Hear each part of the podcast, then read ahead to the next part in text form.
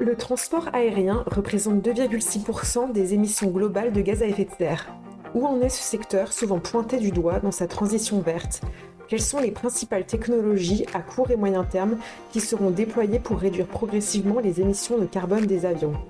En attendant l'électrification ou les moteurs à hydrogène, les biocarburants constituent l'étape intermédiaire la plus réaliste et la plus prometteuse. Le point sur ce marché stratégique et les opportunités d'investissement sur cette thématique avec Marwan Bouchria, gérant chez Candriam. Marwan Bouchria, vous êtes gérant Action Mondiale chez Candriam. Bonjour Marwan. Bonjour. Alors, on, va parler d'une thématique euh, hautement importante qui est celle de la décarbonation de l'énergie dans le, transport aérien, puisque c'est une, thématique au sens euh, thématique d'investissement, on y reviendra. Mais pour bien comprendre euh, ce dont il s'agit, bon, ça dépend des sources, mais on estime entre 2 et 3 la, la représentation de l'aérien dans les émissions de gaz à effet de serre mondiales. Donc, c'est considérable. À votre sens, Marwan, décarboner totalement l'aérien, ce qui voudrait dire zéro émission, ce serait possible et à, quel euh, horizon? Alors c'est 2 à 3% des émissions et c'est surtout un des secteurs qui est en très forte croissance. D'accord. La, la, consommation de kérosène est attendue à quasiment au doublement d'ici à 2050. Mhm. Quand on te parle d'atteindre la neutralité carbone en 2050, c'est vraiment un secteur sur lequel il va falloir faire des efforts, mais c'est des efforts qu'il va falloir faire dans le temps. À court terme, il va falloir le faire avec les technologies qui sont disponibles, comme les biocarburants dont on discute. Et à plus long terme, il y a différentes solutions qui vont arriver, comme euh, les e-fuels. Donc, c'est des euh, carburants qui sont issus de euh, un mélange entre de l'hydrogène et du CO2 qui est capturé. Mhm. Et à plus long terme aussi, de l'hydrogène, voire de l'électrification pure avec des batteries. Donc, il y a des, des solutions pour atteindre cette décarbonation totale d'ici 2050. D'accord, donc l'électrification euh, pure et dure, ce serait vraiment le, dernier échelon, euh, j'imagine, puisque bon bah pour l'instant on a on a on a quelques petits acteurs, mais finalement euh, ça reste cantonné à des utilisations très courtes, des avions très légers, type je pense à l'apprentissage en, aérodrome. Là, si on parle de transport aérien, passagers, voyageurs, voire fret, on change de, de, de braquet, j'imagine. Donc on en est encore à du à du carburant finalement. Donc donc encore avec des émissions, y compris avec le ce que vous appelez le e-fuel, c'est ça?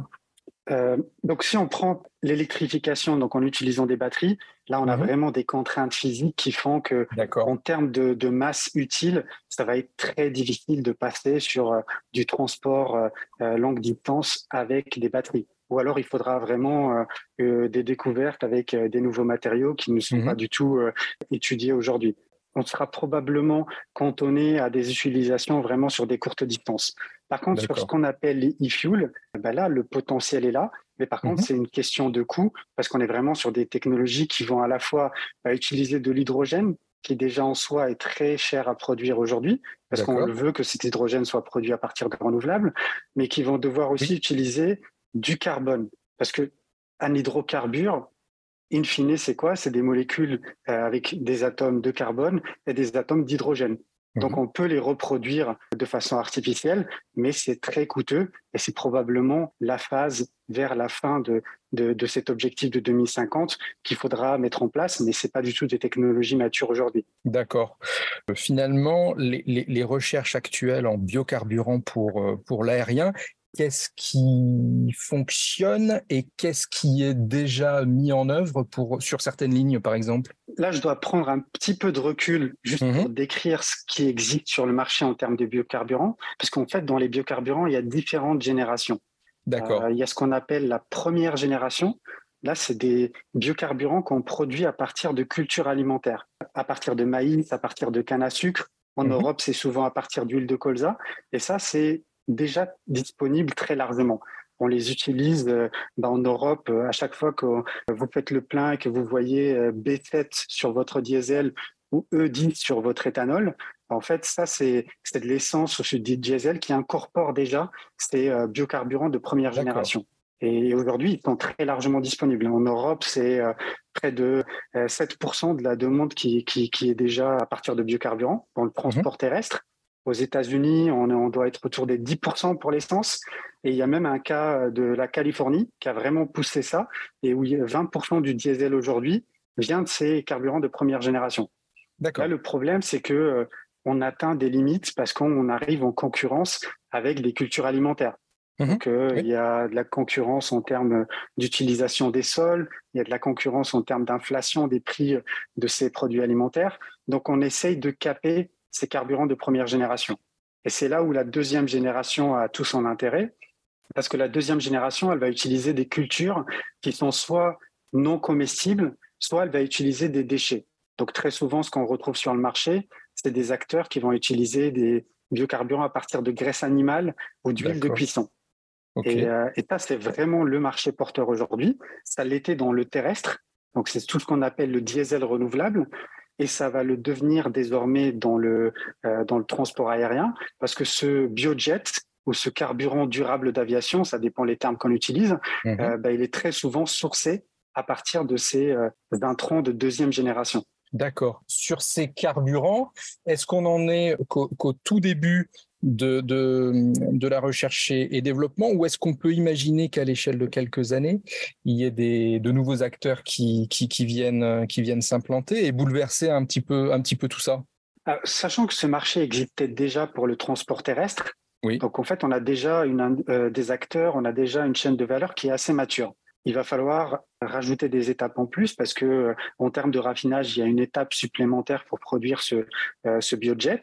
Mhm. Euh, mais la chaîne de valeur, elle est déjà là. Quand on parle de biocarburants de deuxième génération, après, il y a des recherches qui sont en place aujourd'hui pour aller chercher d'autres types de biocarburants, ce qu'on appelle de troisième génération, où là, on va utiliser par exemple des algues. C'est vraiment ça le, le Graal en termes euh, d'un tronc pour les, euh, les biocarburants, euh, mais là, on en est encore au balbutiement en termes de recherche et les acteurs sur le marché, ils voient ça arriver plutôt aux alentours de 2030. À court terme, le focus va être principalement sur cette, cette deuxième génération et où on a déjà des acteurs qui sont bien établis.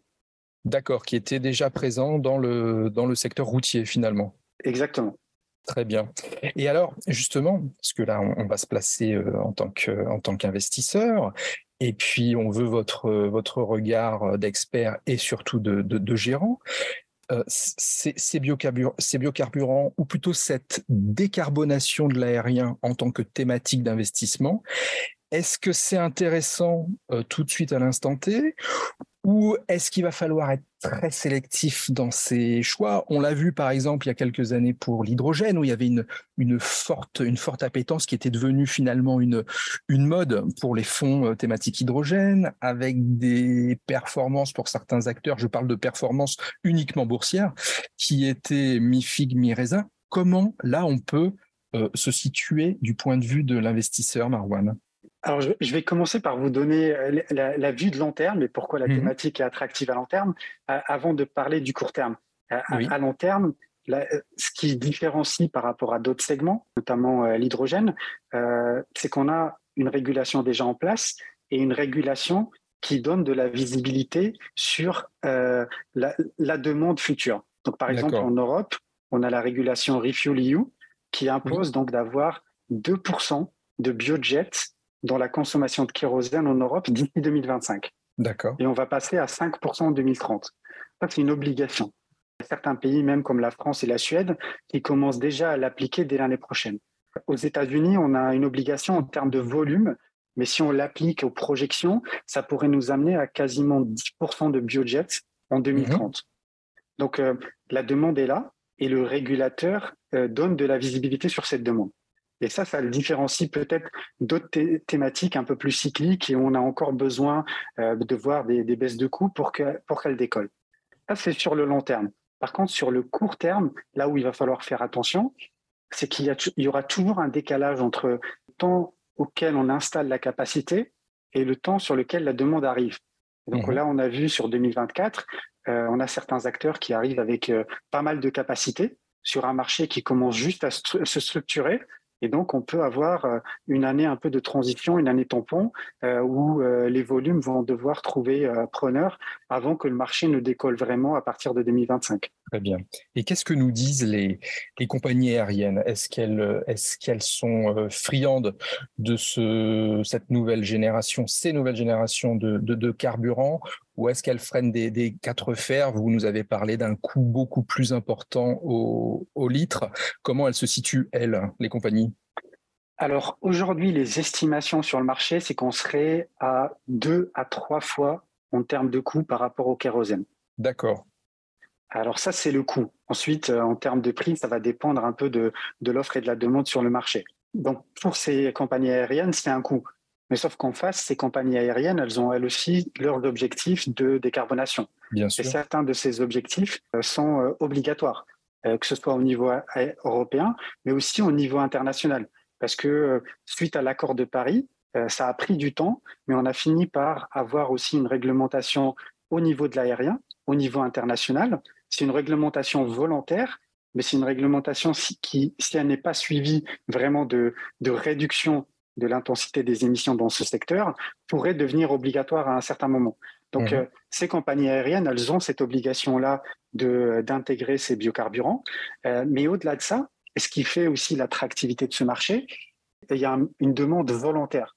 D'accord. Euh, il y a beaucoup de grands clients, par exemple pour les voyages d'affaires, euh, qui sont prêts aujourd'hui à payer ce supplément de coût pour pouvoir bah, décarboner euh, ce segment voyage d'affaires qui est comptabilisé dans leur propre bilan carbone.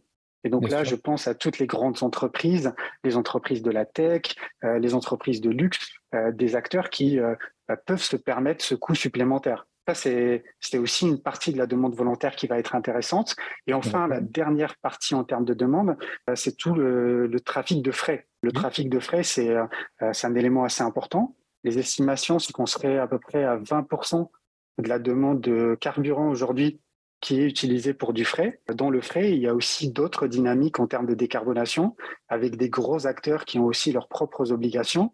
Et ces acteurs-là peuvent se permettre, parce qu'ils n'ont pas les mêmes, les mêmes marges et les mêmes structures de coûts que, que les compagnies aériennes pour le, transport de passagers, ils peuvent se permettre donc d'intégrer ce coût-là. Très bien.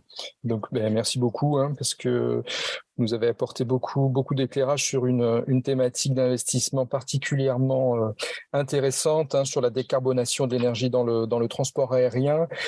Monsieur Boucheria, je rappelle que vous êtes gérant action mondiale chez Candriam. Je vous souhaite une excellente journée. Merci encore.